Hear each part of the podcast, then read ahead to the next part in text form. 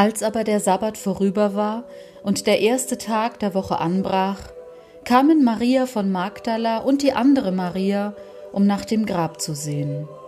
Und siehe, es geschah ein großes Erdbeben.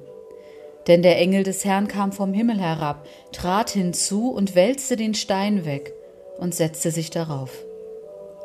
Seine Gestalt war wie der Blitz und sein Gewand weiß wie der Schnee. Die Wachen aber erschraken aus Furcht vor ihm und wurden, als wären sie tot. Aber der Engel sprach zu den Frauen, Fürchtet euch nicht. Ich weiß, dass ihr Jesus den Gekreuzigten sucht. Er ist nicht hier, er ist auferstanden, wie er gesagt hat.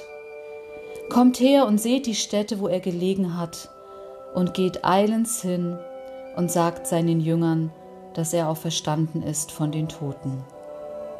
Und siehe, er wird vor euch hingehen nach Galiläa. Dort werdet ihr ihn sehen. Siehe, ich habe es euch gesagt. Und sie gingen eilends weg vom Grab mit Furcht und großer Freude und liefen, um es seinen Jüngern zu verkündigen.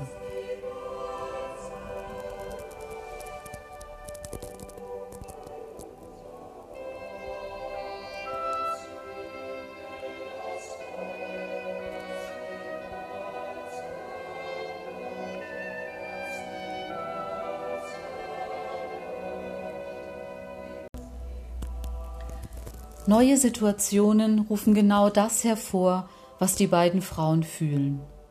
Furcht und große Freude.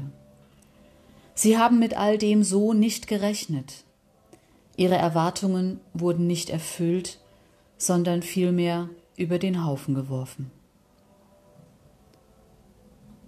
Wie ist es Ihnen bei Einschnitten im Leben gegangen? Gerade auch bei dem, was eigentlich ein neuer Weg werden sollte. Und es kam keine Freude auf. Immer geht es auch um die ängstliche Perspektive. Wird das klappen? Erfüllen sich meine Erwartungen? Kann ich dem gerecht werden? Gemischte Gefühle. Auch gerade in diesen Zeiten, wo die Furcht die Freude in den Schatten stellt. Engel haben da eine klare Haltung. Fürchte dich nicht. Naja, sie sind ja auch Engel. Die haben gut verkündigen. Die sind ja nicht ganz von dieser aufgewühlten Welt. Dieser Einspruch hätte sein Recht, doch der Gruß des Engels ist nicht weltfremd, sondern wird hineingerufen in das, was jetzt los ist. Fürchte dich nicht, verkriech dich nicht, Steck nicht den Kopf in den Sand. Mach weiter und leg Hand an im Namen der Hoffnung und im Namen des Vertrauens.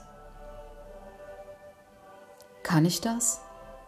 Auch jetzt? Versuchen will ich es, weil mich die Verantwortung und die Liebe zu den gegenwärtigen und den morgigen Menschen nicht loslässt. Das weiter zu sagen, ist unserer widerborstigen Hoffnung geschuldet, dass das neue österliche Leben sich bahnbrechen wird.